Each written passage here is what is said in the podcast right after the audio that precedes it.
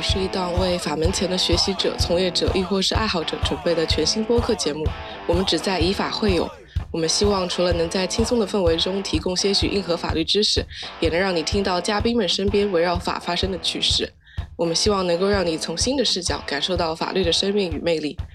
本期呢，我们邀请到了来自华政国经学院的三位学长学姐。那么他们于今年毕业，嗯，各自的去向呢并不同，所以呢，我们想要让他们来分享一下各自的经验。那么，请各位学长学姐介绍一下自己吧。啊，刘学长。哎，好的，好的。各位朋友们，大家好，我叫刘新元，那么是咱们国金学院一八零四零班的同学，今年应该是拿到了方达律师事务所的入职 offer，将于今年七月份入职方达律师事务所。谢谢大家。好，欢迎刘学长。那么周学长。大家好，我是来自国金幺八零三九班的周子栋，然后今年是得到了来自美国西北大学的入学 offer，然后很高兴在这个里能够和大家分享我的一些经验，谢谢大家，欢迎欢迎。然后最后是我们的潘学姐，嗯，大家好，我是潘婷，来自国金一八零三九班，然后去年一年我考了三个考试，一个是研究生考试，一个是上海市公务员的考试，还有一个是法考。然后目前呢，呃，除了上海市公务员考试的面试还没有通知之外，就是其他都已经上岸。呃，以上就是我的基本情况，感谢大家。很 厉害，很厉害。好，我们很有很有幸今天能够请到这三位嘉宾哈。就我而言，我现在还没有决定我到底要毕业要怎么做，所以呢，我们先来首先来聊一聊，哎，大家学姐学长在什么时候就开始知道自己可能要选择哪一个方向？那我先说吧，就我抛砖引玉一下哈，就是说实话，就是这个方向呢，也不是一开始就有。我刚进学校的时候非常天真啊，就是觉得自己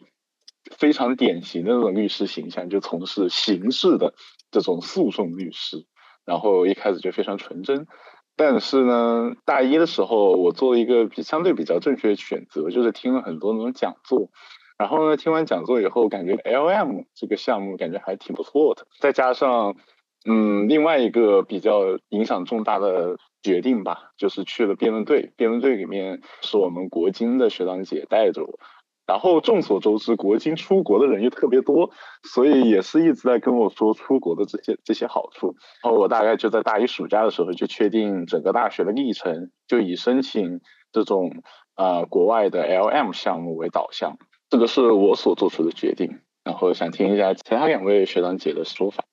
嗯，其实我我刚开始选择就是学习法学专业，没有说就是要做律师啊之类的。我当时其实想的是想就是也是想进这个公检法系统，所以才选择法学专业。那么我在嗯大一大一大二结束之后，发现自己就是保研肯定是没有希望的时候，也就是在我面前就摆了三条路，一个是出国，一个是考研，还有一个就是直接就业。那么我就想，嗯，然后大概是到大四，嗯，没有大大三下左右吧，我就开始意识到，就是说这个为什么不可以？因为我当时是没有在计划出国的，因为这个疫情嘛。然后还有就是这个出国也需要一大笔的钱，然后我也不想给我爸妈就是增加太多的负担，因为现在大家都很艰难。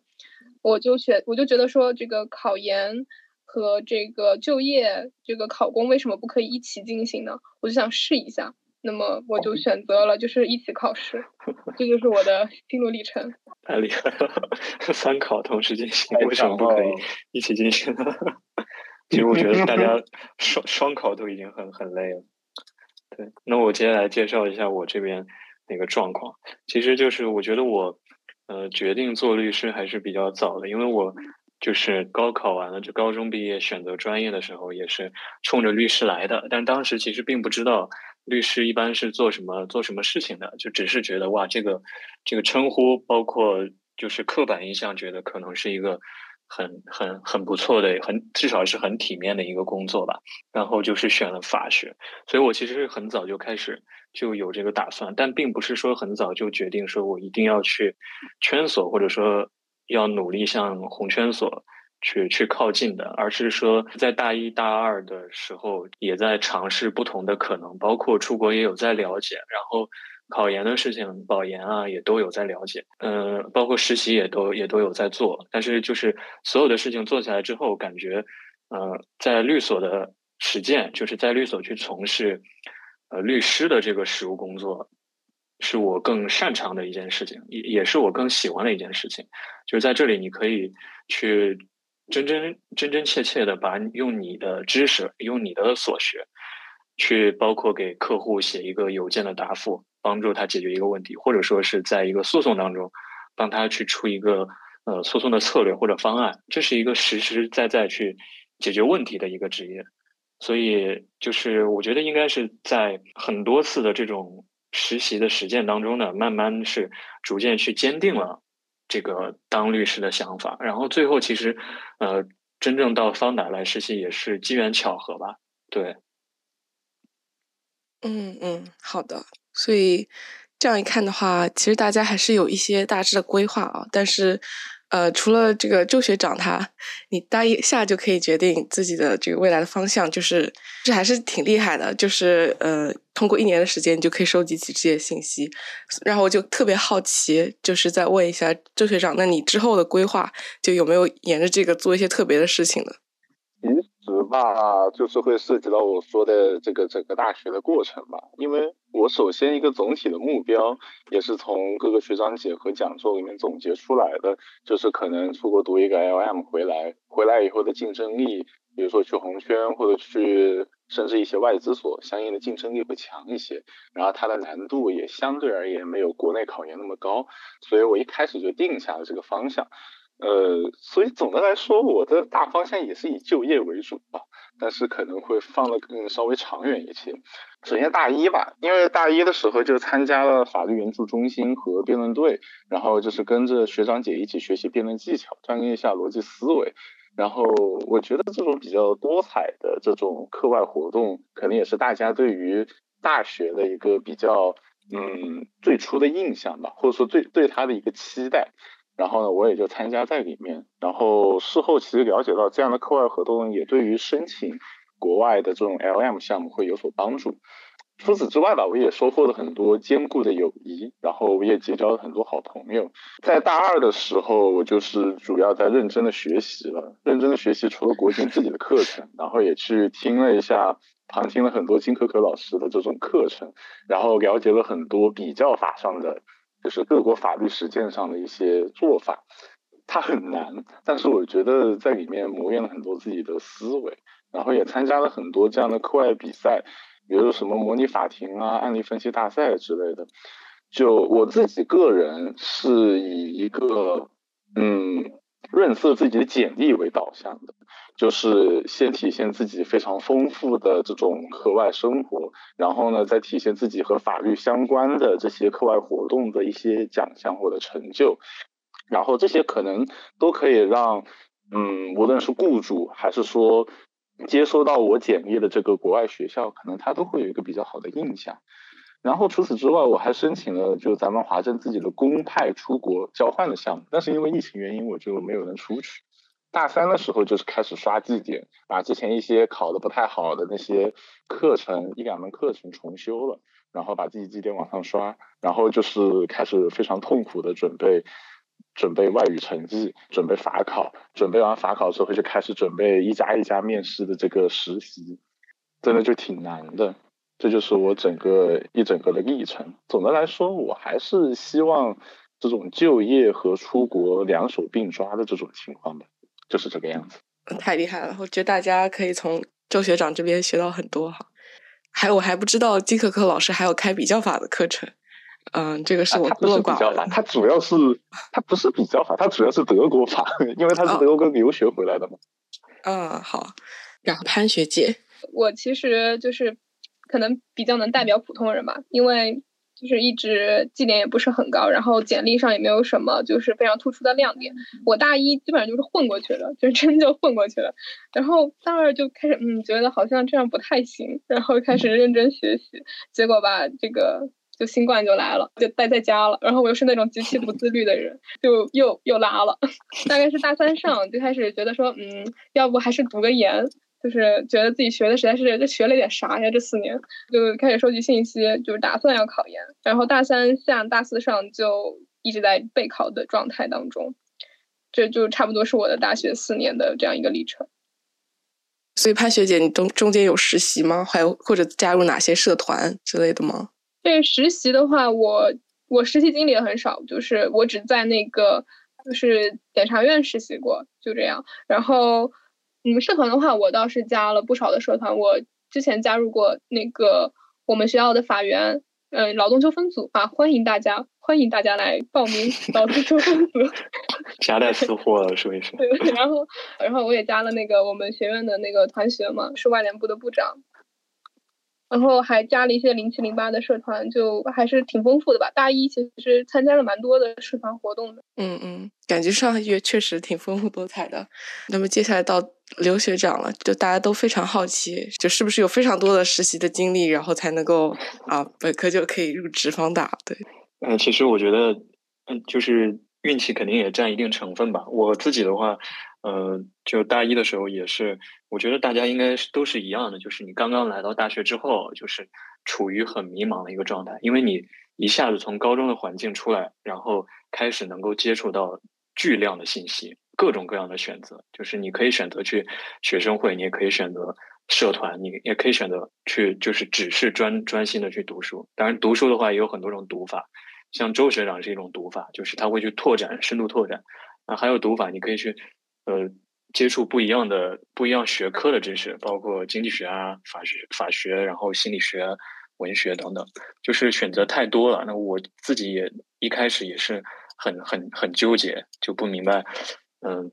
怎么样去确定这个怎怎么样在这么多的信息当中去做取舍。然后我自己的一个做法是。哦，我全都要啊！就是我全都要，就是每一件事情我都去都去尝试去做一下。就是说的好听一点，就是保持一种开放的心态吧。就是所有的事情都要去尝试一下。但是呢，这个也不是均均等的，而是是有侧重的。对于我自己喜欢的，以及在做的过程当中发现，哎，这个我是有优势的，那我可能会多花一点时间。那对于我不喜欢的，以及没有优势的，就是浅尝辄折止就可以了。就是。体验一下就行了。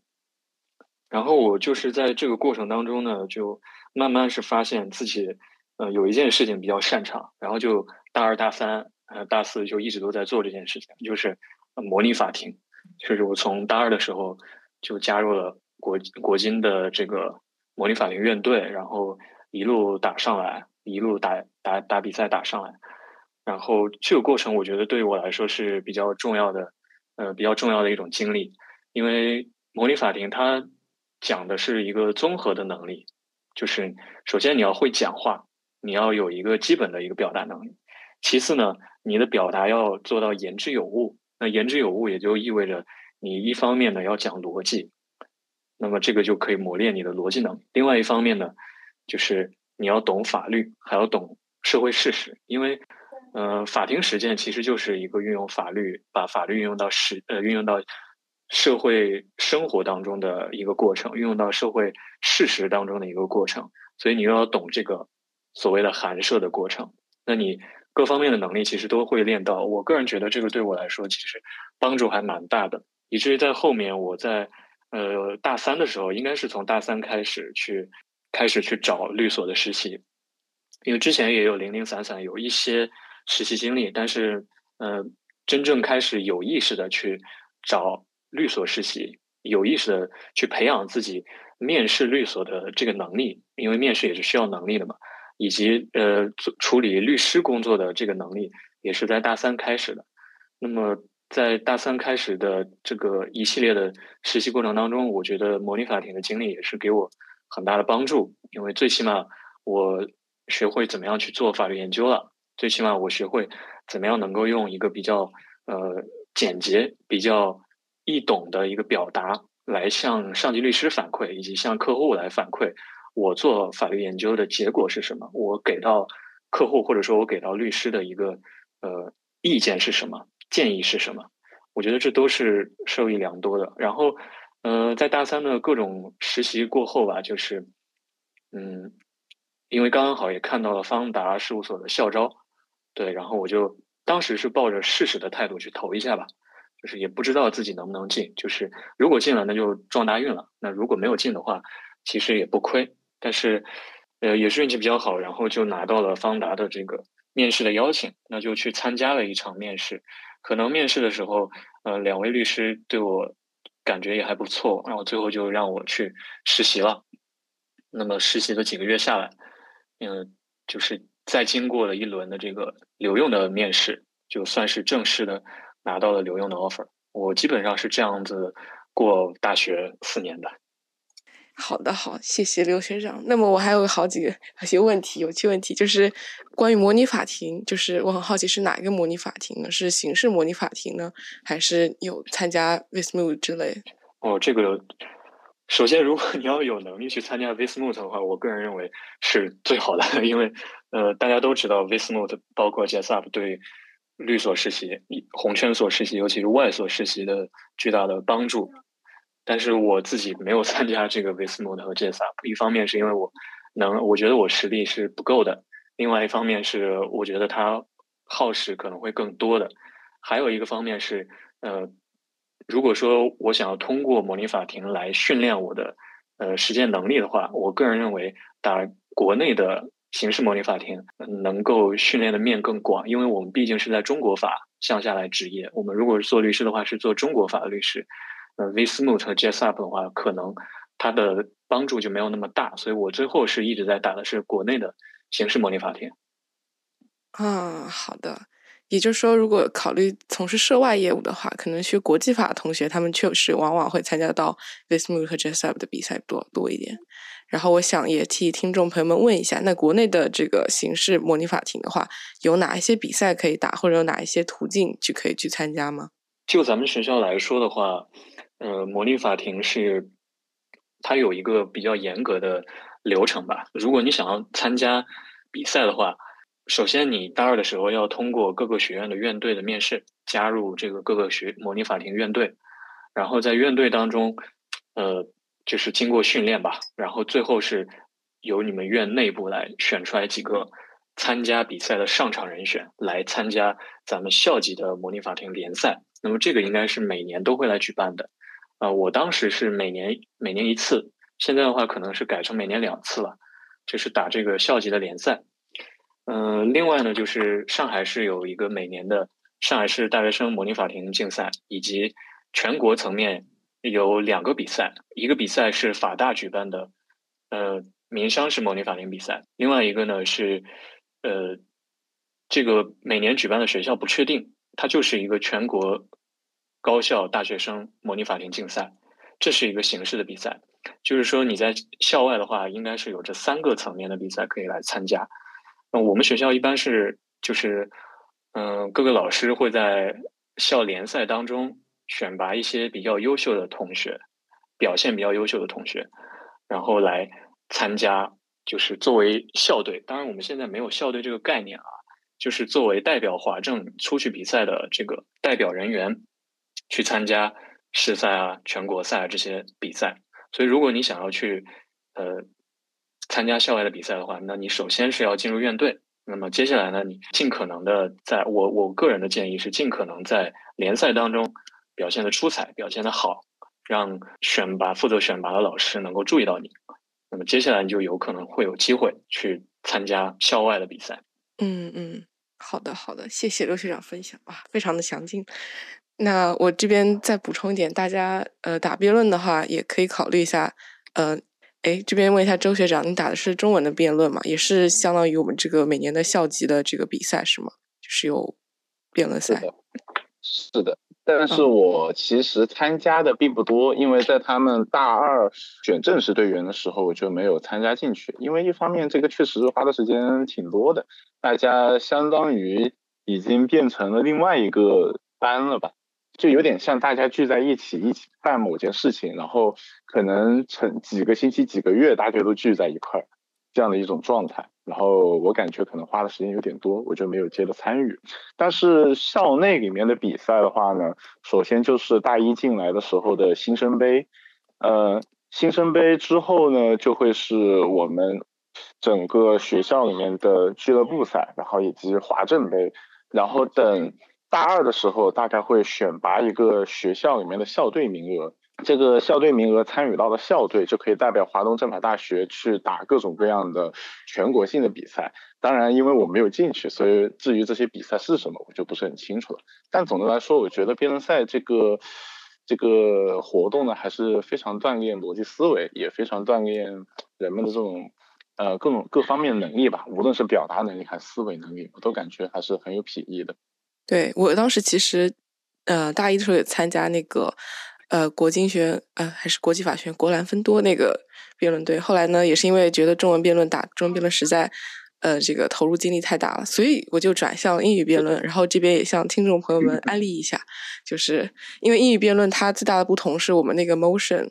都是在比赛前十五分钟才放出来，也就是说，你平时其实不会为这个辩题准备很长，而是你平时自己读书看东西，它其实是迫使你日常生活中就有一个积累，然后等到你真的比赛的时候，你就是把你日常说的东西很快就就是组织起来，然后想着怎么去 deliver 这种感觉，然后同时也可以锻炼你的英语能力，因为据我所知，很多呃这一届参加 w i s m u t 的呃国际法学院的同学，他们也是大一、大二的时候是靠打英语辩论，然后来提升这个。呃，英语的表达能力，所以我感觉其实大家可以去思考一下另外一条路，也挺好。啊，这边我是不是要补录一下潘学姐这个法律援助这个过程？因为你大一的时候参加了这个法援嘛，然后是在劳动纠纷组嘛。因为我自己对法援并不了解啊，可以说最不了解了，所以想问问，呃，这种法律援助他们平时是干的怎么样的事情？就是我其实不是大一加入法律援助中心的，我是大二。大二走的是外招进的法律援助中心的劳动纠纷组。那个选劳动纠纷组，就是因为咱们都是要就业的嘛，嗯，而且像我们学院的话，其实是并没有开设这个劳动法相关的课程的。然后我就想着说，嗯，能多学一点就是一点吧，就去报名了那个组，然后自己恶补了一些劳动合同法、劳动法的知识，然后就通过外招进了我们的法院。那法院它主要的工作内容就是。会有一些当事人，他通过一些，比如说呃微信公众号或者是这个微博，因为我们华政法院是有自己的这个官官微的，呃，他就会通过这些嗯社交媒体来向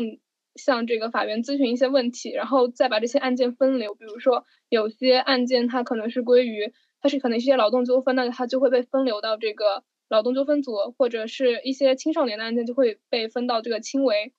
嗯，然后我们的组成的话，大概就是一些。我们会有一个考核，通过这些考核的人就是可以成为这个代理。那么代理的，就是有资格代理案件的同学，他就会有一个值班表，有哪些案件他就会这样子一个一个轮下来，然后大家会出具一些代理意见，不会很长，就是能够帮当事人把问题讲清楚，就是大概指导一下他应该用哪些方法去维权，大概就这个样子。嗯嗯，好的。那顺便我还听说可能会有一些去中院值班这种情况吗？是确实有这种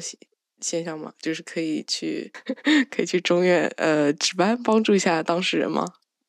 我们我们劳动组的话，值班是有的，就是每个组应该都是有值班的。我们劳动组的值班主要是针对这个劳动仲裁委，就是劳动仲裁庭，或者是主要是集中在这个松江总工会那块，因为那边其实本来就是一个劳动争议的纠纷解决中心吧，算是。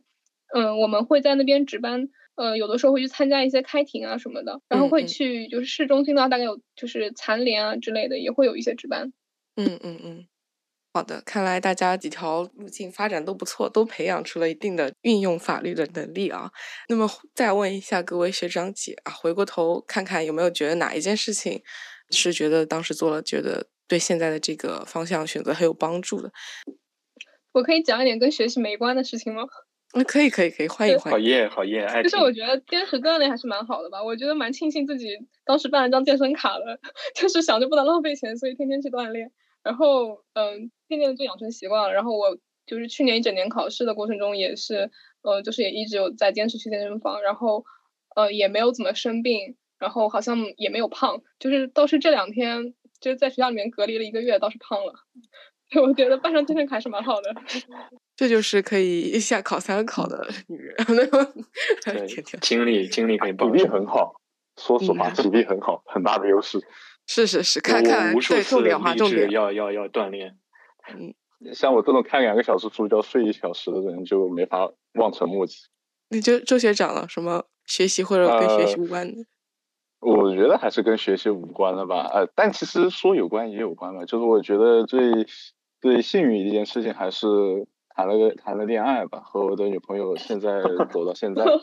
我觉得真的就是一段稳固的亲密关系，对于整个人的无论是心理健康，还是对于这种学习状态，都是有很好帮助的。你就比如说你这种，比如说我面试。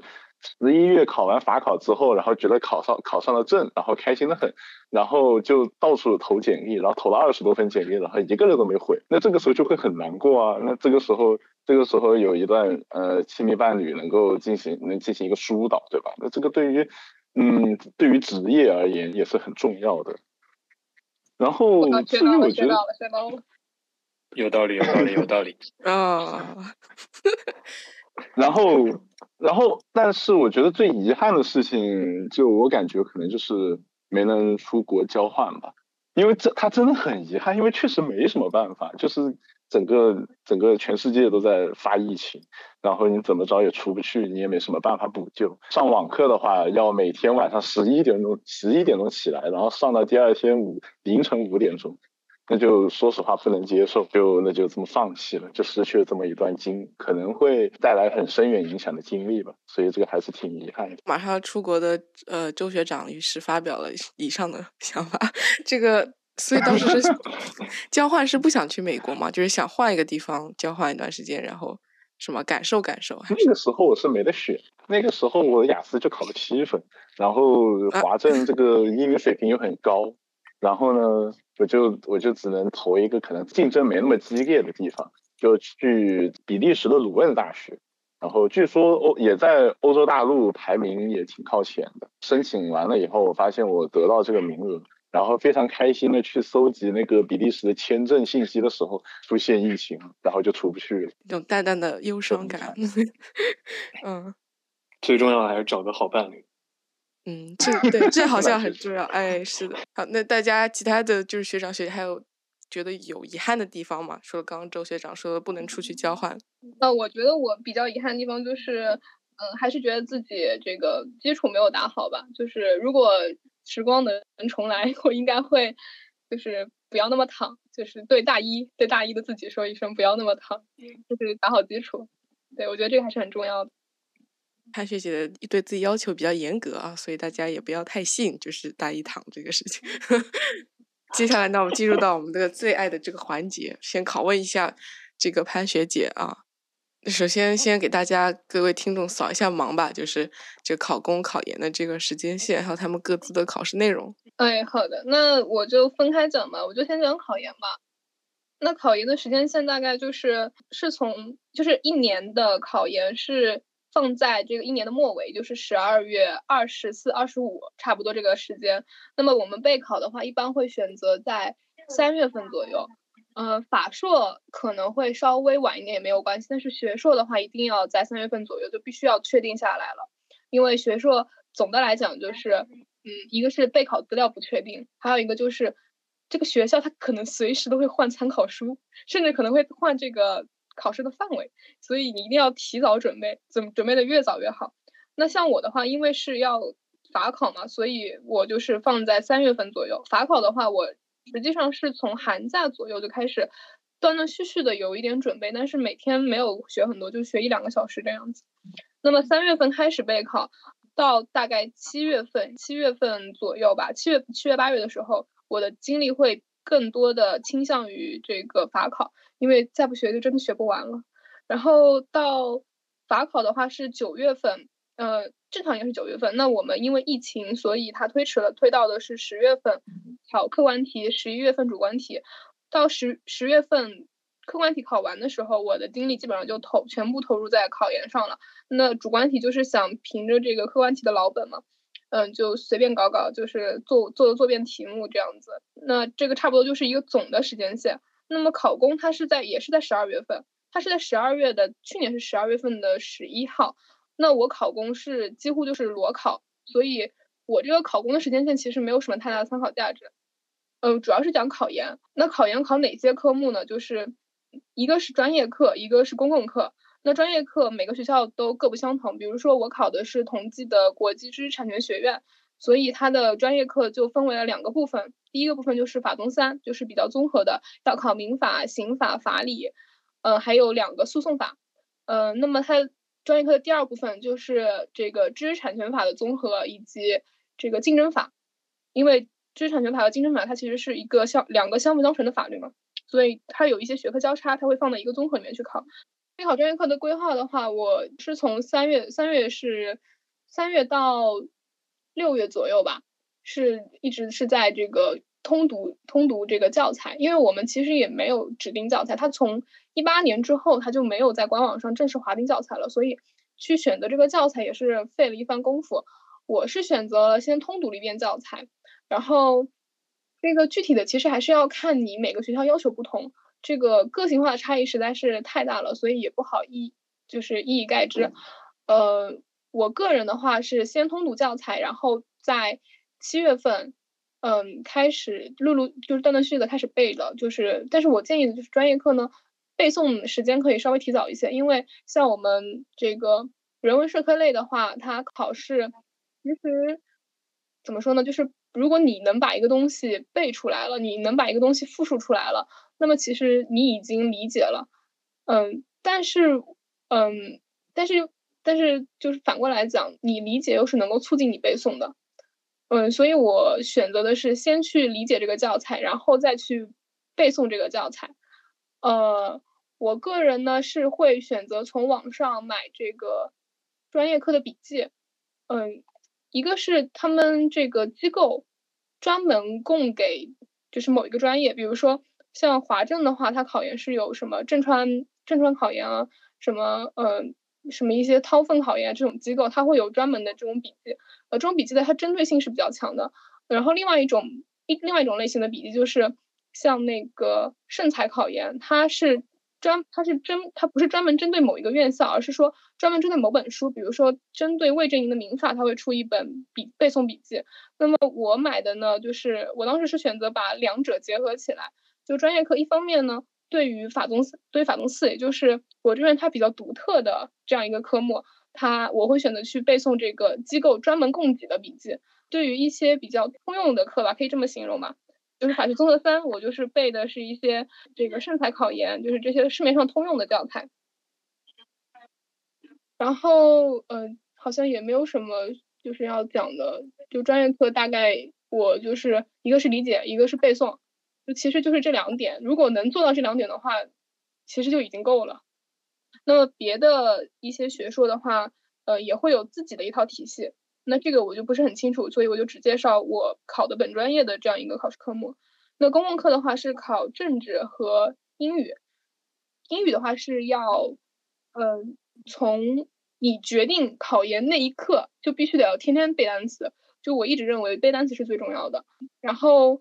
大概到呃三月份左右吧，就是三月四月，基本上就可以开始做这个英语阅读真题了，就是一遍一遍的刷。嗯，可以留一套真题到考前模拟。那么大概到十月份左右，可以开始收集一些英语作文的语料。嗯，到十一月份、十一月份、十二月份的样子，可以开始自己着手去呃独立的完成作文，因为英语作文是分为大作文和小作文的。嗯，那么每周大概安排一篇大作文，一篇小作文，我觉得是差不多的一个这样的一个量。那么政治的话，嗯，我建议是可以从六七月份就开始准备了，呃，但是不建议拖的时间太长，时间太长的话，会一个是很疲惫，还有一个就是可能会挤压你其他专业课或者这个英语的时间，我我觉得不是很建议。我觉得大概六月七月左右是正好的。那么政治的话也是。呃，那网上有很多教程啊，就是先先是准备选择题对吧？选择题就是大概呃消一千做个两遍，然后做消四消八做做消八做消四，然后一直到考前这样滚动的练习选择题，然后加背诵这个消四的大题。那么推荐课程的话，呃，六月六月准备政治，一方面是要准备这个消一千，另一方面就是要跟上一些就是徐涛的或者其他名师的一些这个视频课。可以适当的听一听，特别是马原的部分。呃，这个呃考试内容嗯差不多就介绍就这就就介绍这些，也没有什么其他的。这个问题算回答完了吧？嗯嗯嗯，好的。那么听下的话，感觉这个学学姐当时是嗯，把考研放在比较重要的位置，就是考研准备差不多之后，然后是后后期是同步进行法考内容的复习嘛。然后，嗯，对我就是一直都是在，就是我一直都是两个一起准备的。我大概一天，呃，一个前期大概就是一半一半时间嘛。因为那个时候其实对考研就是没有什么信心，就是当时也会觉得说，哇，感觉好像考研很难。就哦，我能考得上吗？我是不是要二战？就是会有这种想法，所以就是在三四月这样的时候，可能会投入更多的时间给法考，因为觉得说，呃，毕竟法考过了也能就业嘛。我其实并不是很排斥直接就业的。那么大概到就是中期左右，就是渐渐的，就是意识到好像，嗯。准备起来也没有那么难，然后可能会心态发生一些变化，就逐渐的会把重心转到考研上面。但是从始至终，一直到法考结束为止，我一直都是两者并行的一个状态。那然后考公的话，就是嗯，完全是等这个考研法考结束之后才去准备的，是吗？因为之前其实也我感觉也是有一些积累了，其实它的那个内容可能会有一些嗯重复。其实虽然说虽然我说这个法呃考公，我说我是纯裸考，但是我的纯裸考指的是我对于这个行测卷、申论卷我是没有任何的准备的。但是对于我们我们应届生，就是我们法学生应届生能够能够报的这一类考试，就是 B 类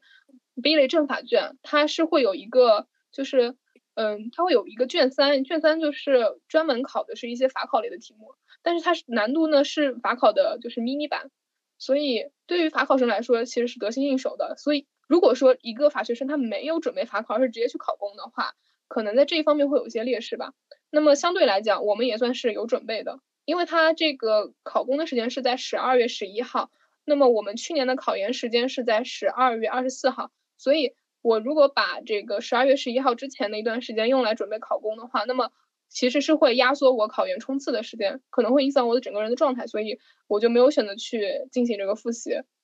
对，大概是这样。嗯嗯嗯，好的，给我们又指了一条路，好像确实也可以同时准备啊。那我想问一下这个。到考考研的这个冲刺阶段，大概是从哪个时间开始？然后冲刺阶段那一天，大概典型的一天就会变成什么样的？冲刺阶段的话，嗯，应该是从主观题结束之后吧，因为主观题结束之前，还是会花一些时间去做往年的这个真题，因为像法考主观题的话，其实做一道题时间也是非常久的。如果你要再去核对答案，做一系列的这个嗯补充的话，就是。会耗费时间比较长，所以真正的冲冲刺应该是从主观题结束之后，才是全身心的投入到考研的冲刺当中。那么一这个冲刺的一天大概就是早上七，就其实还是我觉得跟中期也差不多，只不过就是把法考的时间替换成了考研的时间而已。嗯，那么一天的时间规划的话，大概就是从早上八点钟，嗯，到馆，然后学到中午十二点半左右去食堂吃饭，然后大概一点半左右回到图书馆。但是我一般会再玩一会儿手机，有有点管不住我自己，就是会玩一会儿手机，就玩爽了就能学了。嗯，然后下午大概学到这个呃五点半或者六点半，因为呃如果是当天是有去健身房打算的话，就会稍微早一点。呃，稍微早一点离开图书馆嘛，然后中间也会有午睡的时间。嗯，大概晚上的话，从七点半或者八点钟开始学，一直学到图书馆闭馆，十点钟回寝室。因为我们寝室楼下有自习室嘛，所以我还会在自习室里面再学半个小时。然后大概十一点四十分左右上床睡觉，就差不多这样，就是我的一天。嗯嗯，好的啊。又感觉回到了那个时候，回忆的时候，就这样的话，那个时候大概一天学习时长听下来，感觉是八到十个小时吗？呃，对我大概，因为我手机会就种树啊啥的，大概一天的话是，嗯，种树能种十二小时左右，但是我的实际学习时长应该是不到十二小时的，大概就十小时、十一小时左右吧。那也是很不容易啊，这这个也是挺长时间的一个学习时间了。那么还想问一下潘学姐，其实这个问题应该一开始就问，因为当您选择是就是考研是选择了统计法学院嘛，当时你就是也说了，就是三月份就要定下来这个考研的院校，当时有没有就是到底考量了几个因素之后，就是做出这个选择？哦，就是首先稍微稍微纠正一下，就是我不是选的同济法学院，我选的是同济的上海国际知识产权学院，因为同济的法学院它其实。呃，就知产那部分已经分出来了，它就是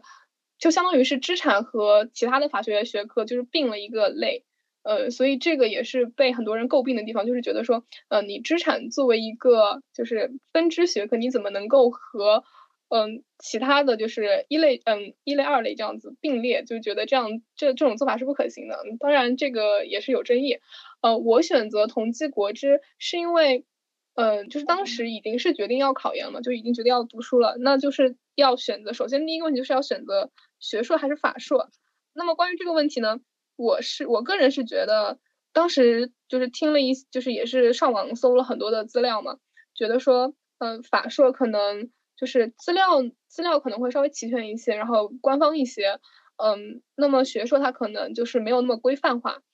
但是法硕就是很卷，就超级卷，就是大家都是做一张卷子，我当时就在想，我凭什么就是能够比别人多出几分来？我当时就是就没有很。没有很自信这件事情，因为就是背书嘛，都都是背书，都是做题，就我我觉得我很难说，就是一定会比别人就是多出几分来，嗯，然后包括在整个备考过程中，我身边有很多考法硕的朋友，嗯，他们就会向我抱怨说，感觉背法硕就像背八股文一样，我我这里没有要黑法硕的意思，就是就是讲一个自己的考量嘛，然后学硕的话呢，就是会更偏向于就是这个学术型的一点嘛。因为他的那个备考资料的话，也没有说那么死板，就是还是注重一个理解，嗯，然后我这个人废话也挺多的，我觉得我还是挺能编的，嗯，我觉得到时候上考场应该也也也还行。就是法硕的话，你自己瞎编那肯定是不行的，因为他自己会有一个比较规范化的教材。所以我在学硕法硕当中，我就选了这个学硕，然后确定了是学硕还是法硕之后，我就开始确定这个院校。嗯，其实我一开始的选择是 top 三，但是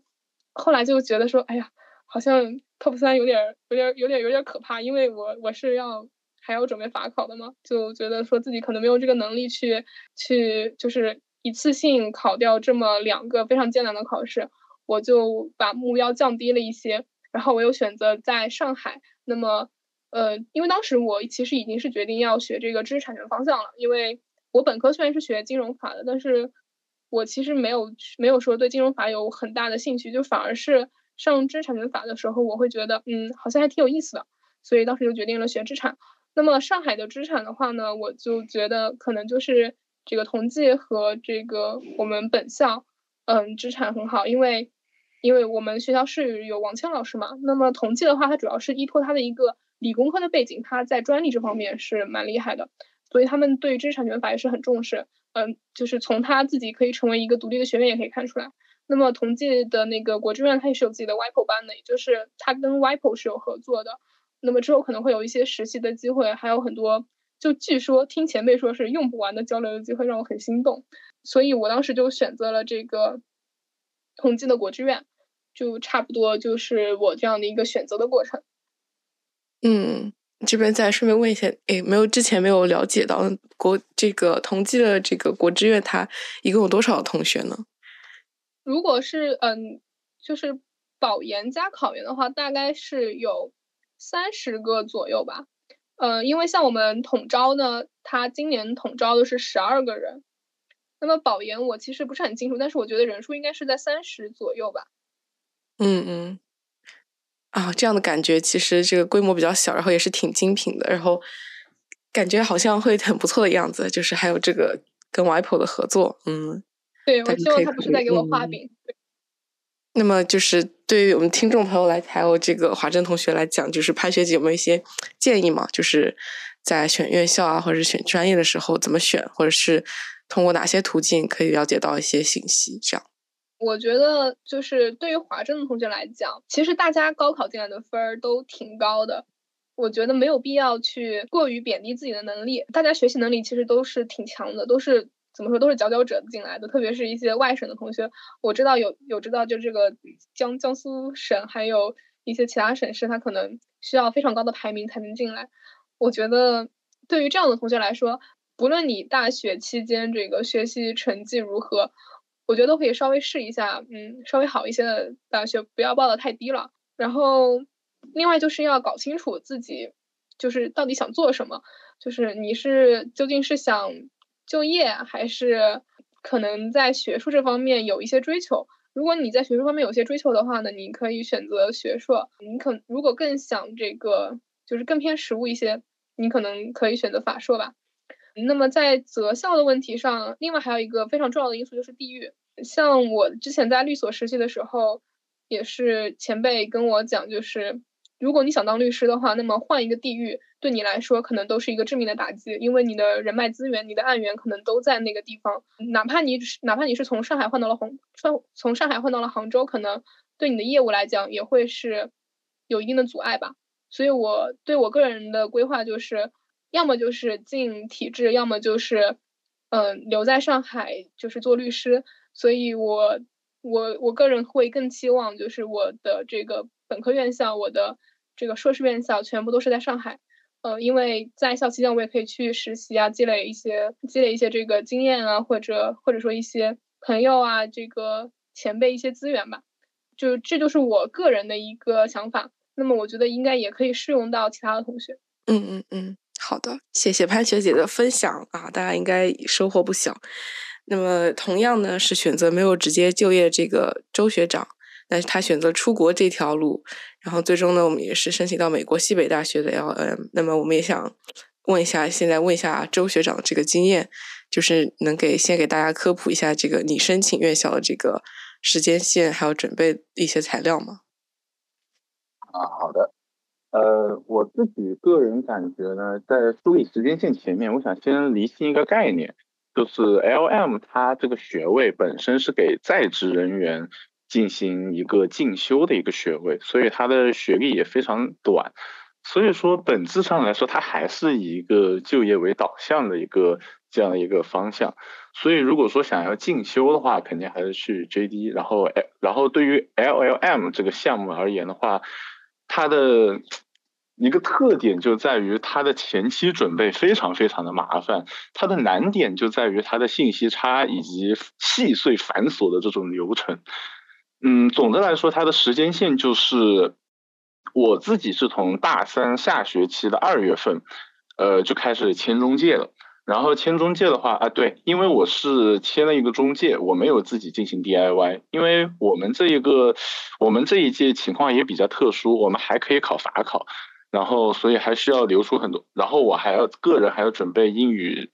英语这个成绩，所以就没有太多时间去搜集信息，自己做 DIY，所以说我就签了中介，然后签中介，我自己个人的感觉呢，涉及到的主要材料大概就是呃自我简述，就是。呃，简要的描述一下自己在本本科期间这种嗯学校生活，然后实习经历，然后以及自己在学习里面的一些学习里面的一些感想，或者说想要投递 L.M. 为什么想要申请这个学校，呃，相应的理由。这是第一个，然后第二个就是个人的简历，个人的简历就是描述自己，呃，把前面个人简述的那些内容正式化的给它搬下来，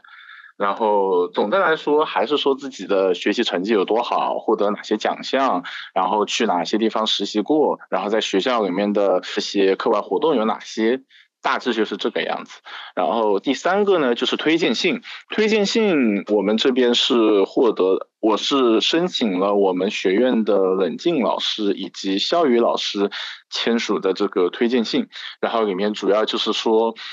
老师和我相处过程中，老师对我的认识，然后对我的评价，然后这个评价一般来说都是夸我的，然后说我这个能力怎么怎么突出啊，或者有什么什么样的想法，然后非常推荐他能够来，呃，贵校进行一个呃 L M 项目的申请。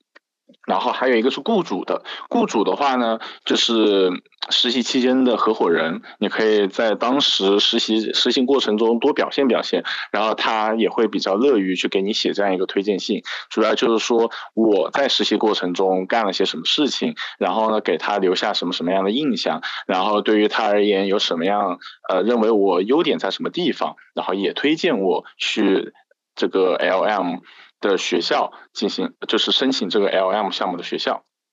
这是第三个，也就是两封教授的推荐信和一封雇主的推荐信。然后最后一个就是成绩单。成绩单的话呢，它它是一个大类，它有很多很多呃其他杂七杂八的小项，比如说一个排名认证。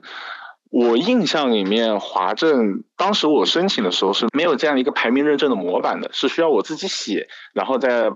跑到那个老师那个地方去让他签字，那现在而言好像是有了。然后另外一个很重要的就是成绩单里面印满了各种各样每一个课他得了多少分，然后最后算出来一个总分，再盖上学校的章。其他的比较细小的这种成绩佐证的材料，我就记得不是很清楚了，所以我就统称它为成绩单。这些杂这些非常多的材料准备完了以后呢，就是我可能描述的比较简单，但它实际的准备还是非常漫长。然后大概到了九月份的时候就要开始投了。一般来说，很多的很多的学校应该是十一月份。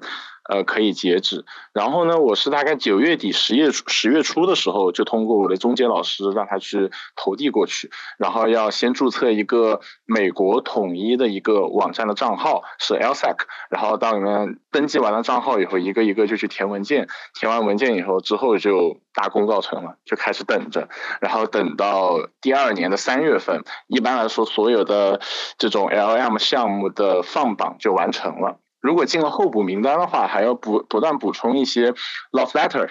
就是表达自己多么多么喜欢这个学校，我一定要跑来这个学校来读书。然后可能每两三个星期就要补充一份，说我还是对这个学校抱有很浓厚的兴兴趣，它是我的 dream school，我非它不选，然后没有它我就活不下去这种。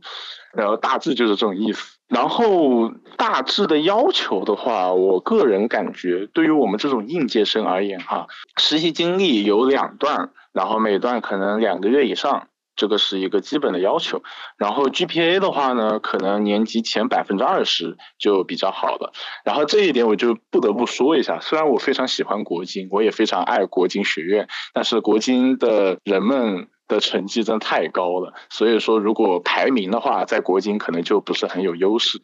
嗯，托福的话大概就是一百零五分上下，一百零五分上下，然后 GPA 前百分之二十，那我觉得 T 十四的话就比较有有竞争力了。总的来说，就是大致的时间线和要求就是这个样子。嗯嗯嗯，好的好，谢谢周学长啊，一二三四分的非常清楚。那么想问一下，那签中介跟不签中介这样有什么区别吗？就是还有，而且就是找中介，就是一般这个中介费用是多少呢？也给大家听众说。好的，嗯，我来讲一下哈。就首先，我绝对不是打广告，我只是说一下我自己之前签的这个这个中介。呃，我签的中介呢，他是学律，然后我们国金有很多的学长姐也是通过他来签署的，然后甚至是我的单位，就是我现在实习的单位，我组里面一个律师也是那个中介签过去去了西北。聘请中介的优缺点在于。就像是就像我刚刚所说，申请 LM 的难点在于巨大的信息差以及细碎繁琐的流程。就是我们这种大三的时候啥都不知道，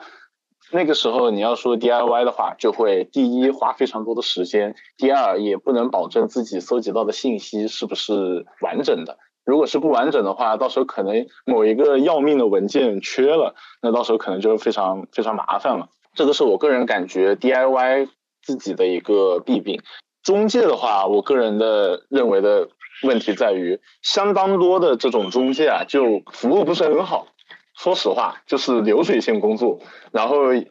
这种你提交过去的材料很多是个性化的，然后呢，他就他就会非常的流程化、流水线，就像一个流水流水线工作一样，就把你所有的东西往那个模板里面一套，然后就把你这个飞发出去，就没有什么责任心。嗯，然后和你的沟通过程可能也不是很很愉快。最后一点就可能是相对比较贵。报我投递的这个中介呢，是帮我准备材料和分析定位是四万块钱，然后去填写那些文件之类的，就是一万五，总价是五万五。我现在回过头来看，我觉得是真的非常非常非常非常的贵，就那种五万五千块钱真的不是一个小数目。但是因为我们这个留学。留学界啊，就是这个留学圈里面这种信息还是相对来说比较难搜集的，所以说对于当年的我来说，可能这个钱也不是一个不能逾越的坎了。所以我觉得这个还是看每个人每个人个人吧。就是 DIY 的话比较省钱，但是可能要花很多时间去搜集信息，然后可能也会搜集的不全。找中介的话，中介可能服务不太好，然后收费也比较贵，这个是我个人感觉中介和不签中介的区别。嗯嗯嗯，好的。这个哎，那么说到这里啊，这个中介当时他其实是帮你定位，呃，也是花了不少钱呢。前期这个帮你找这个应该选择哪个学校。那么我想问就是，嗯，所以学长当时啊，你在定这个学校的时候，这个中介他有给出一些什么建议吗？就是当时是有定要去美国的 LLM 吗？还是说其实当时其他国家的，比如说英国、新加坡的、香港的这种也在考虑范围之内？嗯，我个人其实是没有在太考虑新加坡或者英国的 LM，然后我主要就是去升，主要去就是去升美国的，因为还是一个吧，就是我们国金的学长姐给我的影响，就是说大家都是去美国的，然后可能讲英，可能讲英国、新加坡的就相对比较少一些。然后第二个的话，我感觉美国它的还有一个比较好的一点就是可以考它的律师资格证，你考完了以后就可以回来增加自己的就业竞争力，这个是我个人感觉的。所以当时中介给我定位的时候呢，我就是和他表达了我这个诉求，然后他也就把我所有的这种呃投递的名额全都留给了美国的，就是这个样子。嗯，好的。那么在选择美国这个。院校的时候有什么考虑吗？因为我了解到他考美国吧，好像是按照你这个不同的州，它有不同的这个考试的这个内容，是吗？呃，这个倒是没有，就是你在美国任何一个学校，你都可以飞到纽约去考他的律师资格证，这个是没有什么地域上的要求的。当时哈，我也是一个小白，我也什么都不懂，也就是只有一个模模糊糊的印象，就是感觉去美国的 T 十四回来以后就可以有很高的就业的这种竞争力，然后就升了。升了以后呢，我想要录什么录什么学校，说起来比较搞笑哈，就是我把从第四名到第十四名的所有的院校都给投了一遍，所以不是我想去哪，而是他们想不想要我。这个就是我个人的感觉，嗯嗯，所以除了当时就是除了西北大学之外，还有其他学校有什么就回回回回复吗？呃，有的就是呃乔治城，然后 UCLA，然后也是给我发了这个录取通知书，就是给我发了 offer。然后呢，在网上的话就是杜克大学，呃，密歇根大学安纳西分校，然后还有一个是哦不对，不是。就是密歇根大学，不是什么什么分校，然后还有一个是纽约大学，都给我发了候补名单的通知，然后其他就全把我拒了。哦，好，那其实已经感觉很不容易了啊。嗯，对，最后定下来的时候就有什么考量吗？因为其他有也有一些学校发了 offer，最最终为什么这么选呢？嗯，一个可能就是西北大学它的法学专业排名肯定是往前面走嘛，然后另外一个就是我个人感觉之后也不一定会就业走到律师行业这里面，所以说也要稍微考虑一下它的综合排名。然后呢，一开始我是只有 UCLA 和乔治城，然后我当时选的是 UCLA，尽管乔治城它的法学排名会比较高，但是根据我其他。不同学科的同学而言，他们的专业会很喜欢 UCLA，就是它的综合的素质还是很高的，知名度也很高，所以我就会选择 UCLA。但是既然西北大学给我发了，那西北大学的综合和它的法学专业，它都排的比 UCLA 高，我就又去了西北。然后之后如果有其他学校过来给我发的话，我也会以这样的一个标准来对它进行一个衡量。嗯嗯嗯，那这时候再想问一下啊，这个呃。各个这个学校，他们 L O M 这个 program，他们的你有了解到他们有各自有什么 module 吗？有什么就是课程上的设置有什么区别吗？然后还有他们的这个国际同学的比率，比如说有没有一些传闻，哪些学校可能会就是更加容易申请，或者更加的 diverse？没有没有，开玩笑，嗯，有吗？学校里面的国际同学比率的话呢？嗯，看你如何定义国际同学了，就是因为一般来说，他都是没有什么本地美国人去读 LM 的，因为人家美国本地不认，所以说一般来说都是全全球各地的学生，比如说墨西哥、印度、日本、中国，是吧？然后还有可能一些其他的一些国家，就总的来说，很多都是国际同学。然后对于 L M 的这个课程设置的话呢，因为他们大部分而言都是一个叫什么，就叫做 General L M，所以说他们很多的课程就是基本上都会学。然后对于他们的这个各个学校之间他们的优势专业的话，我就了解的不是很足，因为我也没有太去了解这方面的东西。嗯，好的，那就是。根据学长之前也说，参考了其他一些学姐学长这个建议啊，就是在选校这择校这方面，我还听到另外一些说法，就是说其实这个选 L M 他们也考虑到，嗯，各个学校它的校友圈，就是校友圈的这个影响啊什么之类的，有这个说法吗？啊，有的有的，就是肯定是越大的学校校友越多。记得之前是看到一个报调查报告吧。我记得是乔治城啊、UCLA 啊、康奈尔这些 lower T 比较靠末端的这些 T 十四院校，他们的因为录取人数特别多，所以他们相应的校友也会特别多。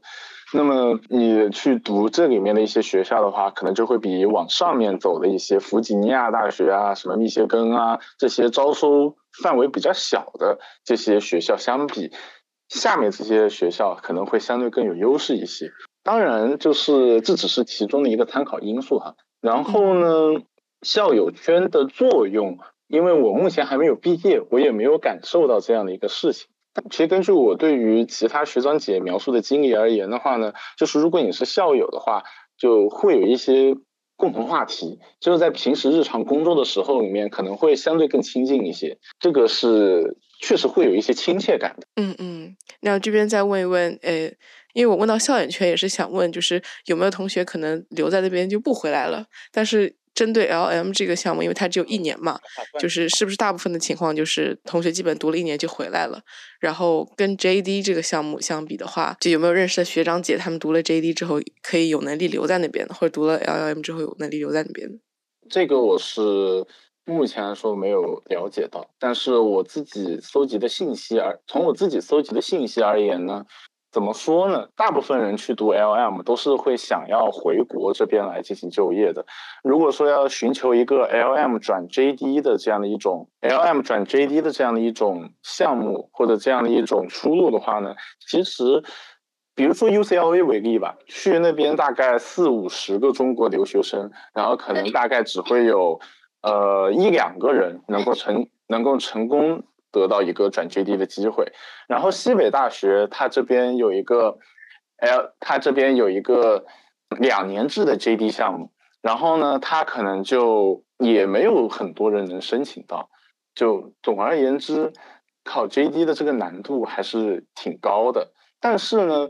由于在美国这边留下来就业的情况，大部分人都是要 JD 出身嘛，所以说如果你获得了一个 JD，你在当地找到实习，然后再留下来机会，就相对相对于 LM 而言就会高很多。就我个人感觉，可以非常简单的把它划分出来，就是 LM 就是回归就业，JD 的话就获得了一个当地就业的一个机会。嗯嗯，好的好的，嗯，谢谢周学长的分享啊。那么第七期的上半部分内容就结束了，听众朋友们，我们下期再见。